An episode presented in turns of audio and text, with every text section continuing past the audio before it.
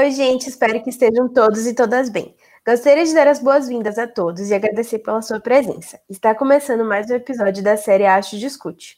Em homenagem ao Outubro Rosa, o mês de prevenção e diagnóstico precoce do câncer de mama, trazemos para vocês o episódio Acho Discute Saúde da Mulher Universitária. Primeiramente, quero agradecer a presença das nossas convidadas, Thaís e Clarissa, por aceitarem o nosso convite. E queria pedir para que vocês falassem um pouquinho de vocês e se apresentassem para os nossos ouvintes. Oi, gente. Meu nome é Clarissa Pascoal. Eu sou estudante de medicina, curso na PUC, Campinas. E eu estou no quinto ano. Eu fiquei extremamente feliz pelo convite de estar participando desse podcast. Estou super animada para ver o, o resultado dele. E parabenizo a todos que estão envolvidos aí nessa, nessa ação, porque é algo extremamente importante para todas as mulheres universitárias e para todas as mulheres no geral, né? Então espero que vocês aproveitem bastante. Gente, boa tarde. Obrigada por terem me convidado. Fiquei muito feliz também. É, com certeza acho que eu sou a mais experiente do grupo, mais, né, mais, assim, não gosto de falar mais velha. É, já estou perto dos 40, mas eu tenho 13 anos de formada, eu sou médica, Sou clínica e sou infectologista, trabalho na área de DST AIDS aqui em Sorocaba. Trabalho com prevenção e com tratamento de várias doenças infecto-contagiosas. E no que vocês precisarem, estou à disposição. E parabéns pela iniciativa, muito legal, eu adoro esse mês, Outubro Rosa. E obrigada, gente. Ai, obrigada a vocês. É, e para introduzir o nosso tema de hoje, eu queria que vocês falassem para vocês, né? O que, que é o Outubro Rosa e qual é a importância desse mês? É, então, o Outubro Rosa, ele começou, na verdade, em 1997, onde duas cidades dos Estados Unidos, que eu não me recordo exatamente o nome, eles começaram a observar né, o aumento da incidência de, de câncer de mama na população feminina, e então eles iniciaram um processo de, de triagem, de detecção de, de câncer e, e, e, foi no mês de outubro. Então começaram a, a fazer essa campanha, né, desde, desde então. E aí isso se espalhou, acho que por toda a América Latina e aqui no Brasil a gente já tem essa, esse costume aí no mês de outubro. É, e acho que, que para além né, de, de ser só um, um mês que simboliza um. É, enfim, para a gente lembrar que existe o câncer de mama, mas é extremamente importante para conscientizar as mulheres da, da importância de, de se fazer o screening com a mamografia, aquelas que estão na idade, é, para realmente dar como se fosse um toque, assim, falar, ó, você está lembrando de se cuidar, você está fazendo as coisas direitinho, está fazendo o autoexame. É, até porque o câncer de mama, ele, tem, ele é a principal causa de, de morte por câncer na população feminina no Brasil, né, o câncer de mama. Então, é algo extremamente importante de se conscientizar é, sobre o diagnóstico precoce, que é aí que a gente vai conseguir é, proporcionar a maior probabilidade de cura né, para essas pacientes e diminuir a mortalidade, consequentemente. Então, acho que ele é, é extremamente importante por conta disso, por conscientizar a, a verdadeira importância de se fazer o diagnóstico precoce, de ficar atenta com os sinais que, que eventualmente possam aparecer e a importância de se cuidar realmente, né? É, e o câncer de mama para nós, né, jovens universitárias, ele é algo que a gente precisa se preocupar hoje? É, então, é, com certeza. Quem, as mulheres menores de 40 anos, que tem, ou até 20 anos, né, a gente vê que 7% das, das, da incidência do câncer é em mulheres com menos de 40 anos. Como as universitárias ingressam na universidade por volta de 19, algumas mais novinhas, 18, até aí os 20, 30 anos, eu acho que é importantíssimo, principalmente para quem tem histórico familiar. Mãe ou irmã tem que ser parente de primeiro grau que teve câncer de mama. E quanto mais cedo é esse câncer na mulher, mais agressivo ele é, tá? Não é a minha especialidade, mas assim, a gente vê realmente que tem mulheres com entre 25 e 30 anos que já tiveram câncer e que foi agressivo. E quanto você demora para descobrir, pior é o, o prognóstico, né? A chance de cura. Então, tá um alerta aí. Hoje em dia, é, a, mama, a mama mais densa é essa mama aí abaixo de 40 anos. Então, o ideal para quem tem já 20 anos e já tem histórico de câncer, já vai na ginecologista para fazer ultrassom, porque a mamografia não é bom para mama densa, mama jovem, né? A mamografia é indicada para quem tem entre 40 e 50 anos, né? Então, para jovens, vão no ginecologista uma vez por ano, é um ultrassom é muito rápido, é um exame extremamente indolor, é, e é feito né, de uma maneira segura, e é, e é feito uma vez por ano. Então, para as meninas aí que estão, né, na universidade, enfim, que já que são novas, mas principalmente que já tem histórico familiar, precisa fazer o exame. E, e eu também acho que é muito legal a gente, né, por exemplo, esse bate-papo, levar esse conhecimento de uma forma bem, bem light, pra, principalmente para as mulheres universitárias, porque acho que as jovens é, não pensam muito, né? Eu, pelo menos, falando, falando por mim, não penso muito que eu, com a minha idade, posso ter um câncer de mama, algo que normalmente é mais relacionado às pessoas mais velhas e tudo mais. Então, acho bem legal é, se conhecer realmente, olhar no espelho, ver que minha mama tá, tá uma diferente da outra, se aprender a se tocar, aí é o ginecologista, que nem a, a Thaís falou, né? E, e eu falo por experiência própria também, que eu eu me assustei quando uma conhecida minha, da minha idade, teve câncer de mama durante a faculdade, né? Então foi aí que, que eu realmente falei, caramba, esse negócio é, é sério e, e tá próximo, né? Então a gente tem que não sair por aí fazendo um alarde, ficando extremamente desesperado, mas prestar atenção nos, nos detalhes do dia a dia, né? É, sendo bem sincero, eu também nunca pensei no câncer de mama como algo que que pudesse chegar em mim assim, né? Tão rápido, tão rápido e fácil. E, e, como que a gente pode se prevenir, né? Quais são as maiores diferenças entre essa doença nas mulheres jovens e nas mulheres mais velhas? É, bom, gente, é, eu acho que aprender a fazer o autoexame, né? Então, se colocar na frente do espelho, tem que levantar o braço, colocar a mão atrás da cabeça, começar como se fosse um reloginho, sabe? é, dividir a mama entre meio-dia, 12, 6, né? É, 15 e 3, né? Enfim, um reloginho. E aí você começa da periferia, por fora da mama, tocando e sentindo para ver se tem algum nódulo. O nódulo normalmente ele é mais endurecido, né? Tem alguns nódulos que são molinhos, mas normalmente é cisto. Mas mesmo se encontrar um molinho, já é bom ir, ir, ir ver o que é, tá? É, porque tem alguns cistos que têm que ser é, funcionados.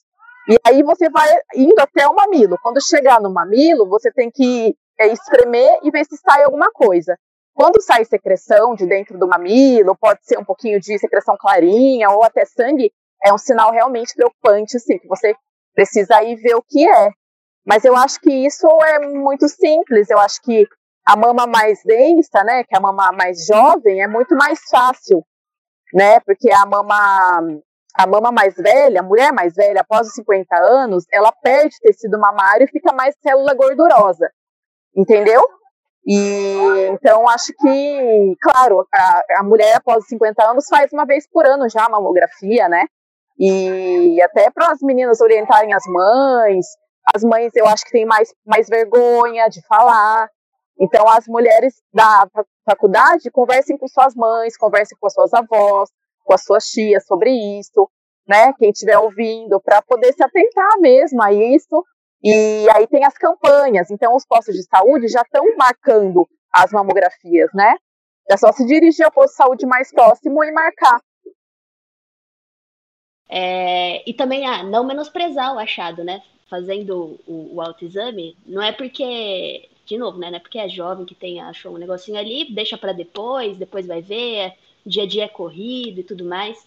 Não, vai atrás, marca consulta no ginecologista. E também tem fatores ambientais, né, de hábitos de vida nosso mesmo, que a gente pode começar a fazer para prevenir o, a, um câncer de mama, eventualmente no futuro. Né, que nem, por exemplo, não ficar exagerando muito no álcool, né? Comer de maneira saudável, praticar exercício, porque obesidade, o alcoolismo, eles são fatores que, que favorecem o surgimento também do, do câncer de mama, né? Então ficar atenta nessas outras coisas também, que parece ser pequeno, mas no fim das contas fazem uma baita de uma diferença, se já tem uma tendência, principalmente, né?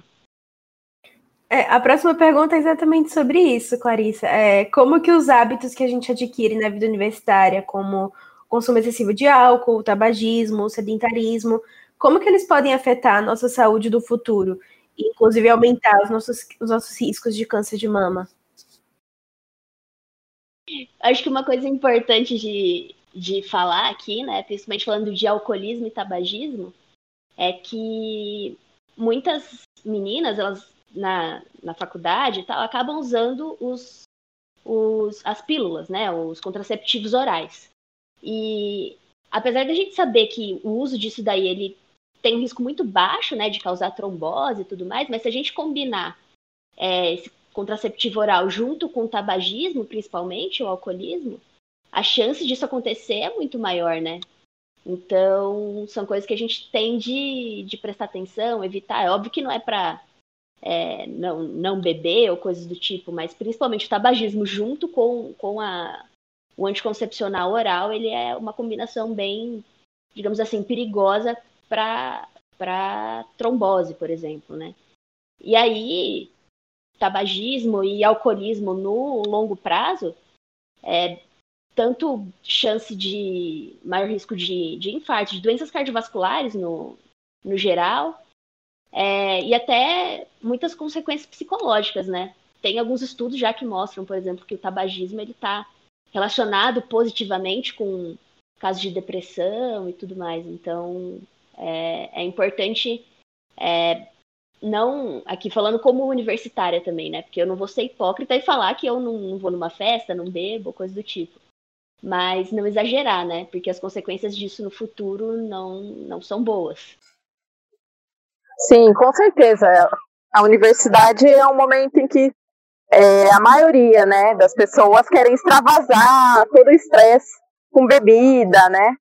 E é até bom, porque os, os próprios amigos ali, uma pode dar uma, um conselho para outra, olha, você tá bebendo demais hoje, não faz mais isso, né? Não vai ser bom para você. E outra questão legal também que existe hoje é o teste genético para ver se você pode ter ou não câncer, que é através dos dois genes BRCA1 e BRCA2. Então, quem tem histórico familiar pode ir, né? E eu acho que é só na rede particular que existe esse teste, mas quem puder fazer esse exame para ver se tem, né, o gene ou não, isso é muito legal também. E você já fica mais é, mais preparada, né? Enfim, e já vai no especialista. É, voltando um pouquinho de novo no que a Clarissa falou, o método contraceptivo contraceptivo mais utilizado pelas, pelas universitárias realmente é a pílula anticoncepcional, né? Mas quais são os benefícios e os malefícios disso? O que, que o uso a longo prazo pode causar no nosso organismo? É, toda pílula anticoncepcional ela tem dois hormônios, né? É, claro que existe a mini pílula que só tem progesterona, mas uh, a maior parte tem estrógeno e progesterona. O estrógeno é um hormônio que ele é protrombótico, ou seja, ele pode ocasionar trombose, é, ele acaba proliferando mais na mamária, relacionado a de câncer de mama. É, e aí tem vários tipos de concepção hoje em dia, tem muita opção, não tem só o tá? Existe o dispositivo uterino, que é o DIU, que não tem hormônio nenhum, que a mulher pode usar com toda segurança, dura cinco anos. Existe um, um, um adesivo que você coloca na pele, e tem uma quantidade bem pequena de hormônio. Existe um anel intravaginal, que ele não tem uma, uma, um, o mesmo metabolismo, né? E com isso ele, ele, o, organismo absorve, absorve menos hormônio e tem uma eficácia muito boa.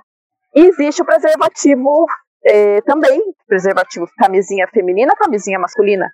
Então, hoje em dia, é só a, a, a menina, né, que quer é, ter uma vida sexual tranquila, e aí ela é só ela ir visitar o ginecologista mesmo e numa conversa de 30 minutos ela consegue decidir o que é melhor para ela, junto com o ginecologista, né? Eu sou muito mais a favor disso do que a pessoa se automedicar e acabar tendo problema depois.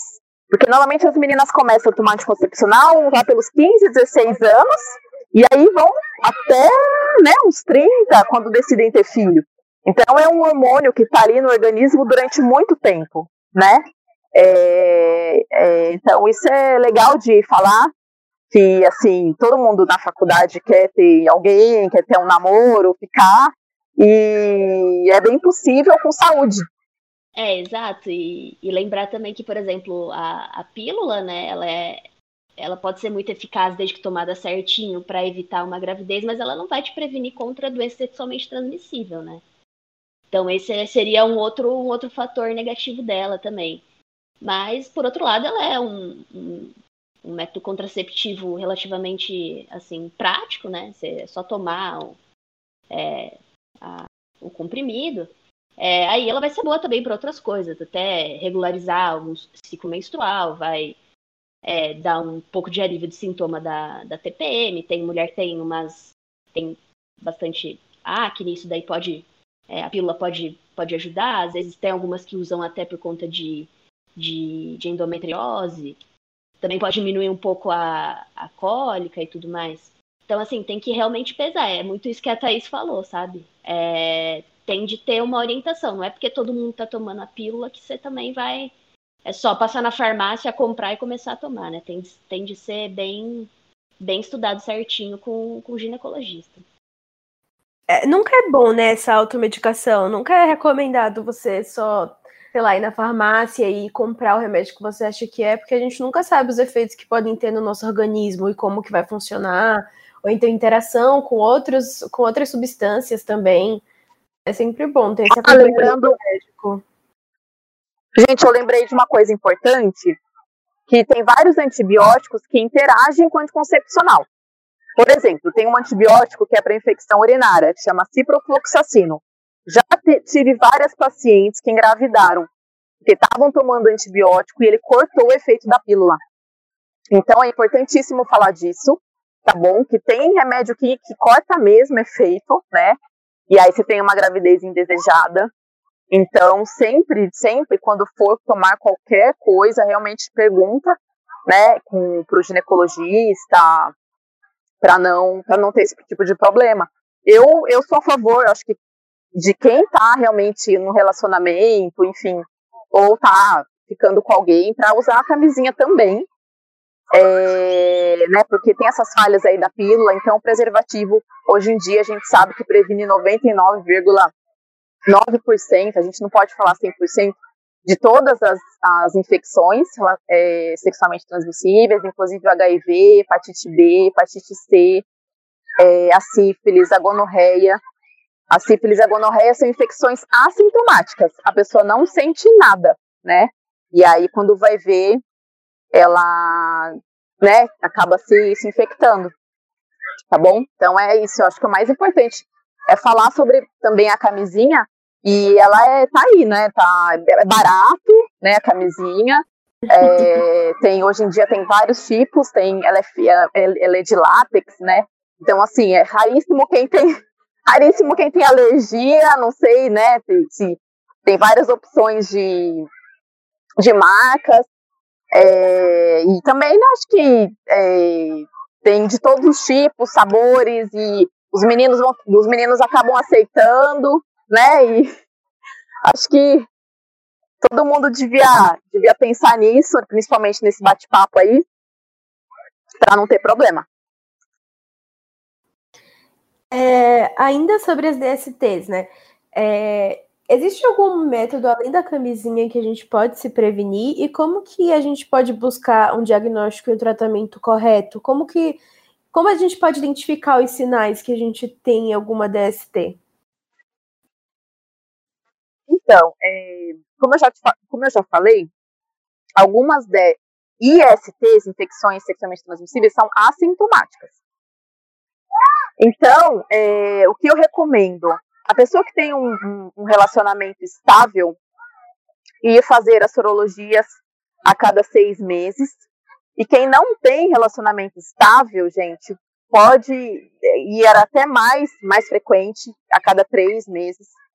Fazer exame para sífilis, é, observar se você tem algum corrimento genital, observar se tem íngua. O que é íngua? São linfonodos na virilha, são bolinhas que aparecem, né, do, ao lado do, ali da região genital, da vagina. Ver se apareceu alguma verruga, tá? Verrugas, lesões, é, úlceras. E olhar mesmo no espelhinho, ali, colocar um espelhinho, olhar para ver como é que tá, notou alguma coisa diferente. Tem lesão que não dói, a sífilis, por exemplo, ela não dói, é uma úlcera indolor. E aí você procura, procura atendimento. E em relação às outras, o HIV, hepatite C, hepatite B, tem teste rápido que você pode fazer em centro de testagem. Então, não sei como é aí na Unicamp, mas normalmente eles fazem campanha, né? E a, e a menina vai lá e é anônimo, ninguém vai saber. E você vai lá e testa na hora, né? O resultado sai na hora. É, eu acho. Eu acho muito legal isso de, de ser anônimo, de ser fácil de todo mundo conseguir, pelo SUS você, você consegue fazer. E eu acho que é legal a gente lembrar também que, que não é só do sexo convencional que a gente está falando, né? O sexo oral e anal desprotegido, eles também vão, vão favorecer o, a exposição às, às DSTs, né? Então, tem de tomar cuidado em todas as modalidades praticadas aí.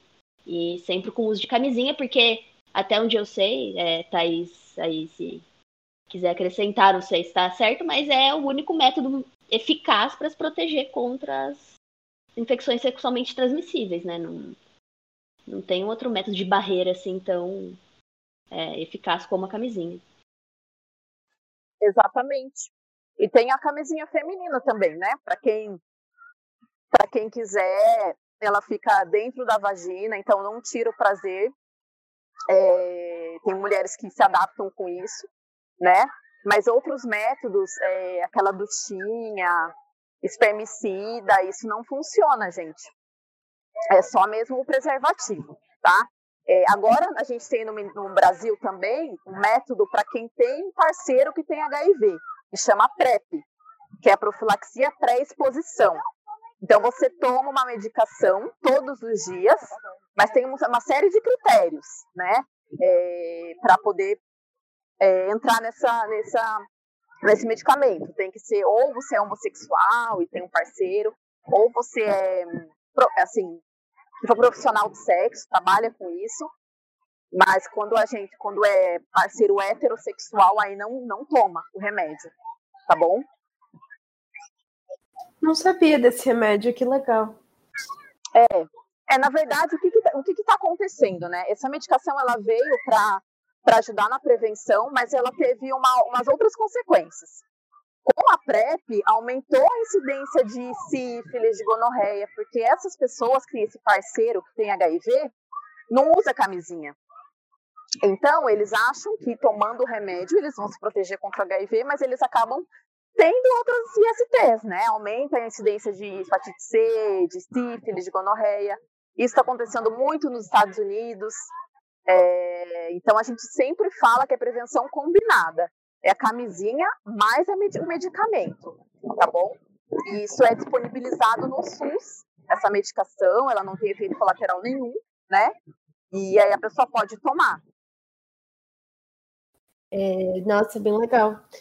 É, a gente sabe que a faculdade e a vida universitária elas acabam impactando a nossa saúde mental. É, a gente acabou fazendo episódios sobre isso durante Setembro Amarelo, mas então eu queria saber de vocês, né? Quais os efeitos que isso pode ter na nossa saúde física? Ah, é assim, acho que é exatamente isso que você, que você falou, Ju. É, é uma situação de muito estresse, de ansiedade, todo mundo se cobra. E isso acaba somatizando de, nossa, de diversas maneiras na, na saúde física, né? Então, uma pessoa que está diante de uma crise de ansiedade, por exemplo, ela vai ter, vai ter, vai sentir dor no peito, ela vai ver que está tendo palpitação, é, ou não vai conseguir respirar direito.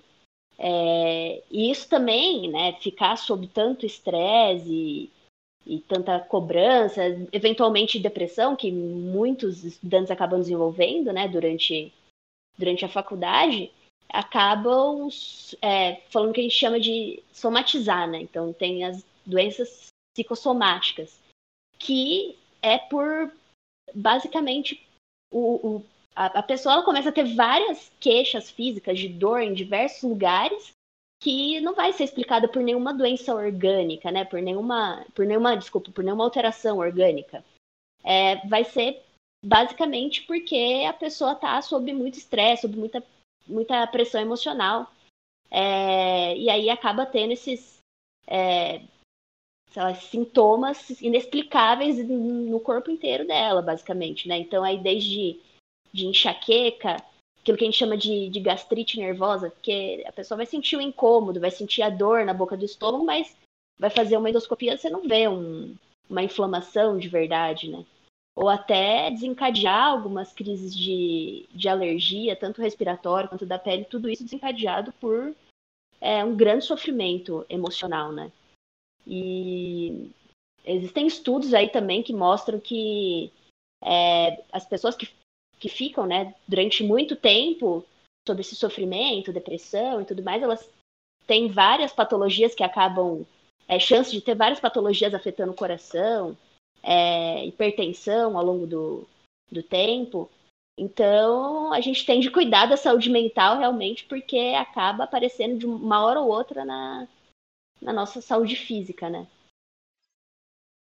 É, aproveitando tem algum ambulatório de psicologia aí na faculdade de vocês, para vocês procurarem quando tiverem né, esses problemas psicológicos ou não?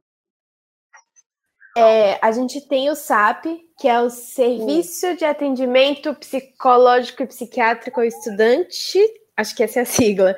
Uhum. E eles têm o atendimento. Mas tirando isso, eu acho que a gente eu acho que a, eu acho que a gente tem um ambulatório no campus.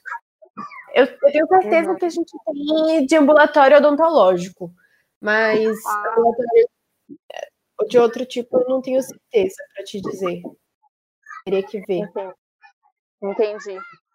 É que eu acho que às vezes a pessoa fica com medo de, de pedir ajuda, com vergonha, mas não pode deixar para depois, né? A saúde mental é a coisa, é coisa mais importante que a gente tem, né? E todo mundo é, é, tem algum problema. Então, seria muito legal se todo mundo está ouvindo isso e estiver sentindo, pensando, é, depressivo, enfim, que vá procurar mesmo né, uma ajuda psicológica, porque não é só pedir conselho para um amigo, né? É, o amigo, enfim, ele tem a, a visão dele, eu acho que é importante pedir uma ajuda profissional mesmo, dependendo do caso, começar a tomar uma medicação, sem, sem preconceito com medicação, porque não é para sempre, né? A gente sabe que de repente uma medicaçãozinha aí por uns seis meses, um ano vai ajudar muito e vai evitar até um caso de suicídio, por exemplo, né? Enfim, é, que a gente já viu muitas vezes, né? Universitário. Então é super normal as pessoas se cobrarem muito, né, na faculdade, e ter esse tipo de problema é ficar doente, né? Como a Clarissa mesmo falou, a pessoa acaba ficando doente.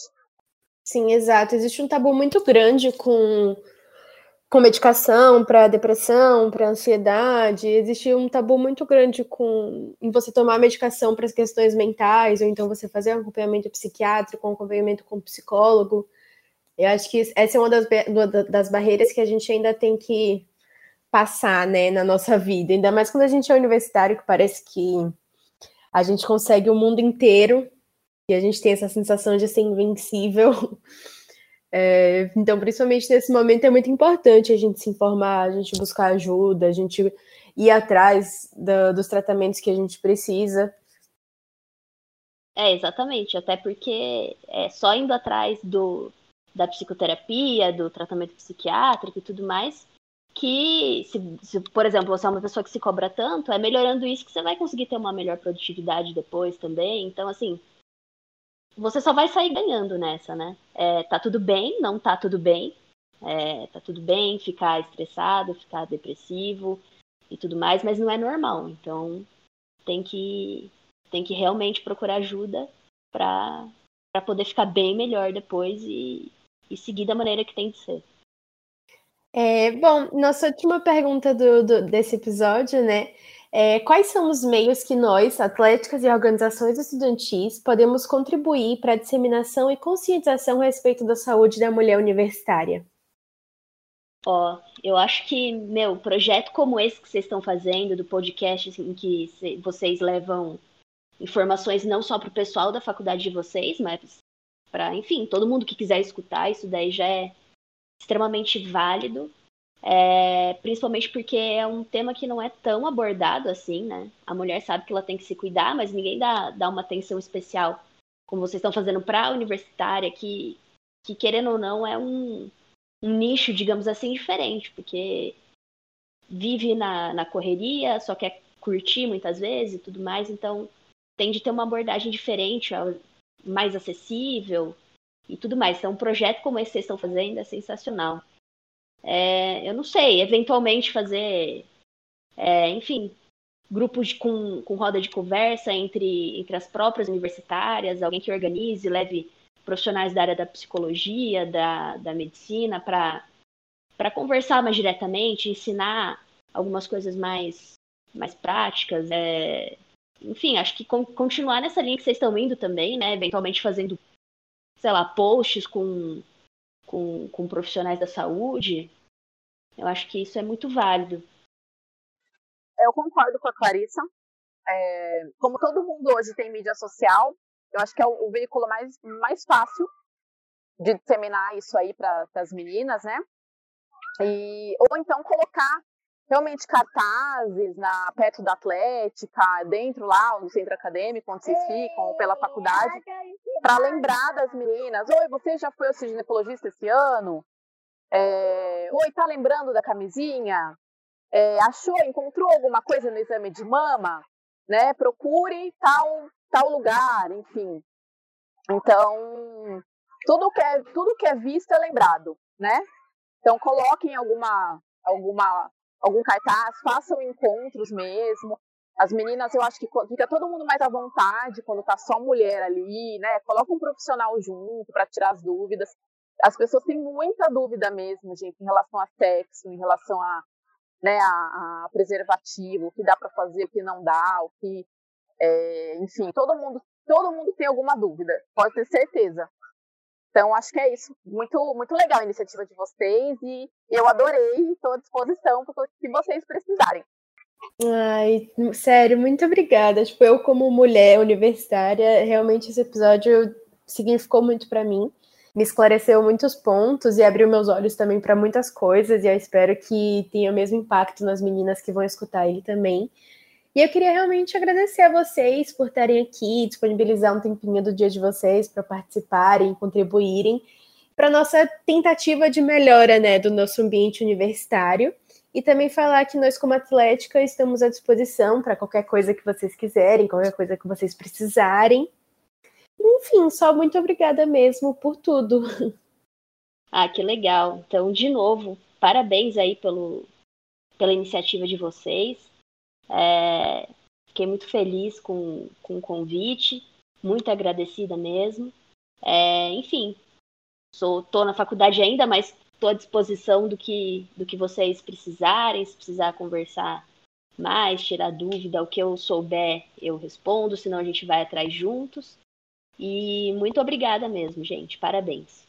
Obrigada, gente. Um beijão, viu? Adorei conhecer vocês. Obrigada também a todo mundo que escutou a gente até aqui. Eu vejo vocês no nosso próximo episódio.